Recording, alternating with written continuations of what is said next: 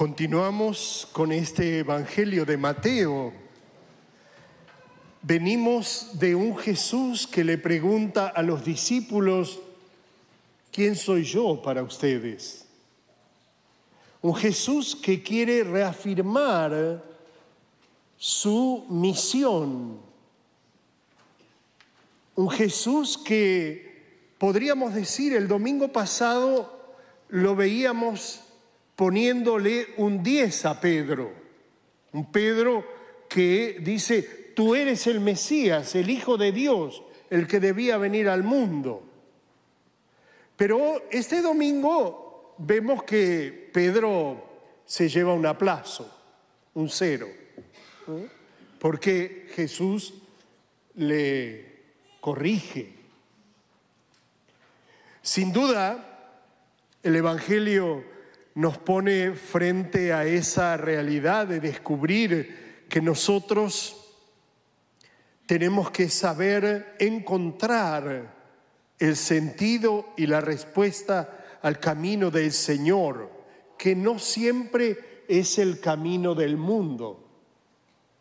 Por eso, sin duda, la reflexión comienza con el Salmo que nos dice, mi alma tiene sed de ti. Nuestra alma tiene sed de Dios. Nuestra alma tiene sed de Dios, de un Dios que nos ama, de un Dios que nos muestra incesantemente su amor de predilección, pero que nosotros a veces no escuchamos, no estamos dispuestos a recibirlo. Por eso en, la introducción al acto penitencial yo decía, no solamente hay que reconocer al Señor, hay que aceptar al Señor, hay que dejarlo entrar al Señor en nuestra vida. Porque el mundo que nos toca vivir muchas veces ha convertido la, realidad de la fe en una realidad secundaria, accidental. Dios no quiere ser eh, un accidente en nuestra vida, Dios quiere ser esencia en nuestra vida.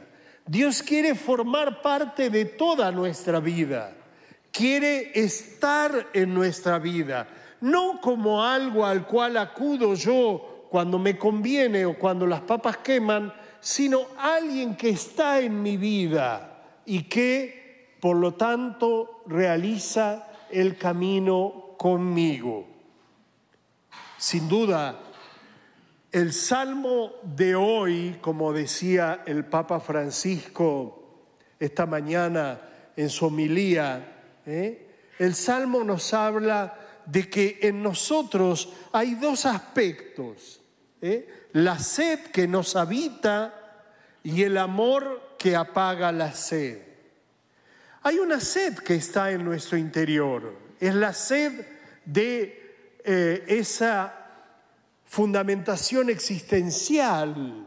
Hoy vivimos un mundo donde muchos tienen un vacío existencial, no saben para qué viven, no saben cómo viven, no saben eh, qué es lo que Dios quiere de ellos, ¿eh? Muchos en este mundo viven la vida porque el aire es gratis, como dice el refrán, Pero Jesús quiere que nosotros descubramos que Él quiere amarnos y que Él nos envía a amar.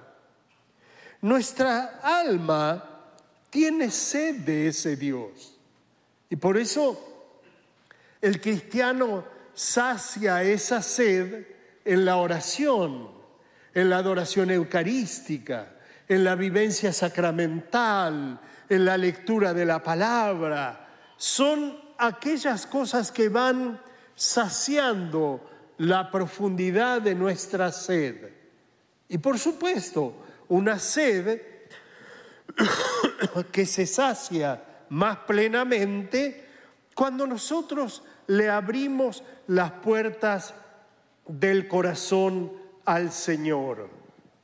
Podríamos preguntarnos en esta mañana, ¿sacio en el transcurso de mis días la sed de ese Dios, buscándolo, encontrándolo, dejándolo entrar en mi vida.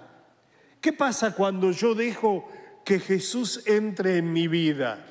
Y Jesús me va saciando, va arrancando de mí los miedos, va quitando de mí los temores, va haciendo que yo sienta su amor y por lo tanto mi vida va recobrando una luminosidad, una esperanza, una fe que sin duda se incrementa en tanto y cuanto le abrimos el corazón al Señor.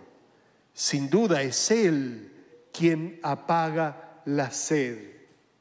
Este Pedro que le dice, tú eres el Mesías, el Hijo de Dios, es un Pedro lleno de amor, es un Pedro encendido en un celo en el seguimiento de Jesús. Y es claro que sí, lo vemos. Y en ese amor y en ese seguimiento, eh, su mirada se obnubila y se vuelve mundana.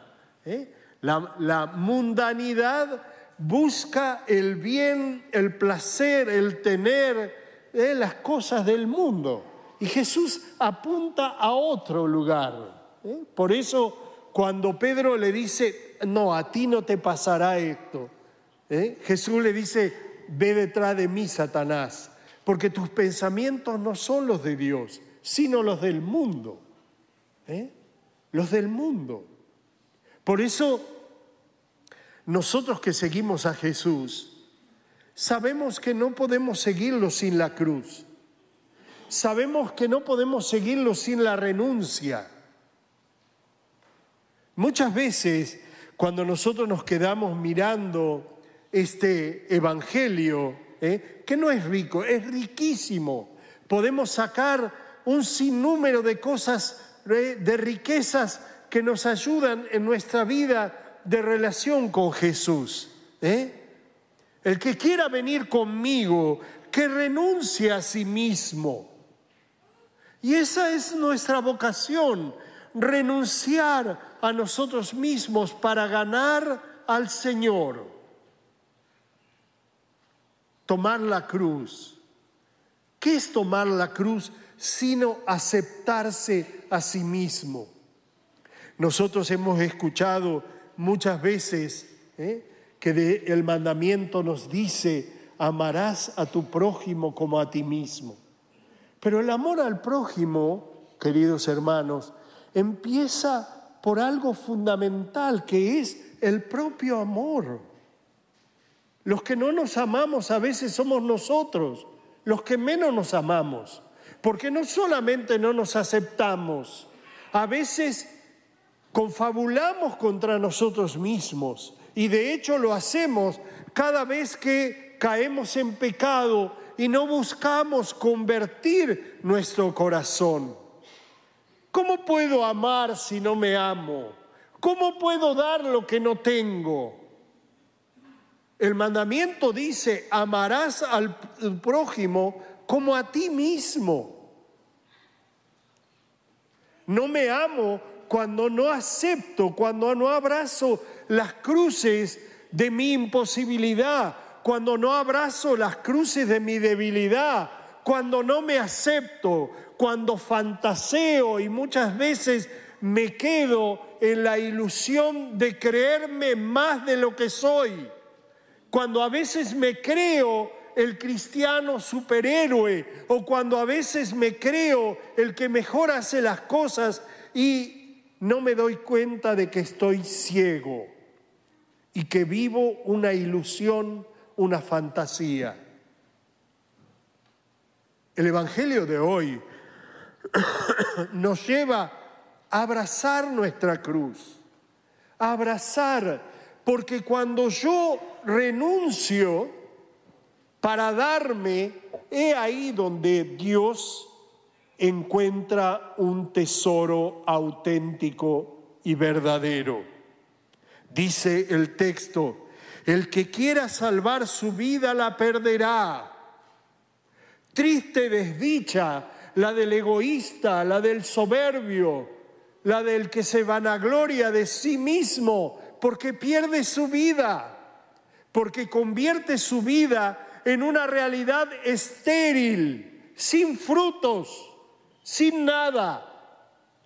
Pero, sin embargo, el que pierda su vida por mí, amando, sirviendo, entregándose en la generosidad, en la servicialidad, ese ganará, la encontrará, ganará la vida.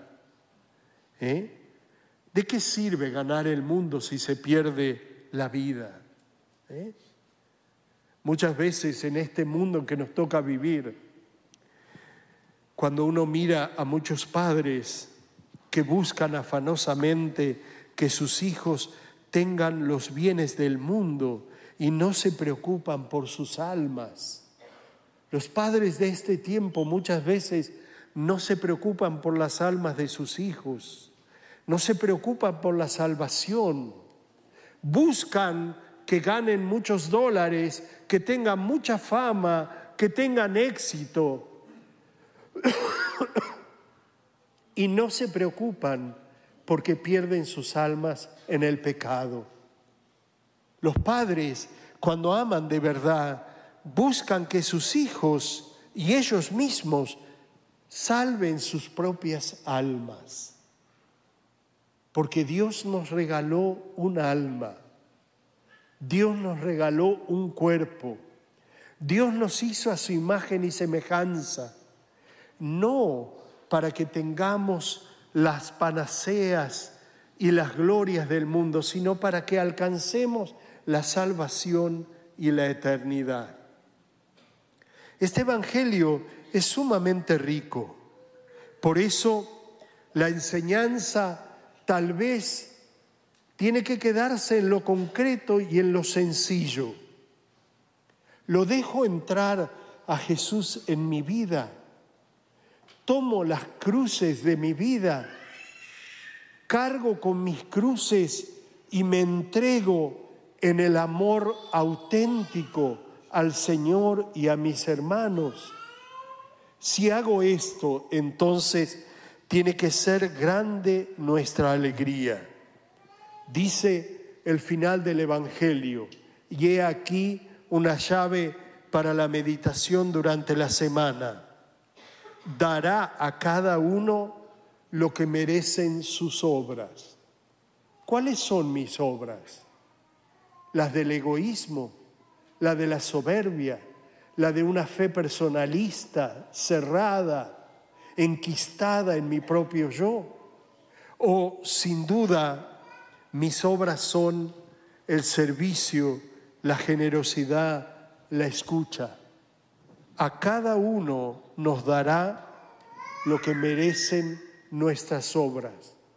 Ojalá nuestras manos y nuestras vidas siempre estén llenas de obras de amor a nuestro prójimo que manifiesta nuestro propio amor a Dios. Que así sea.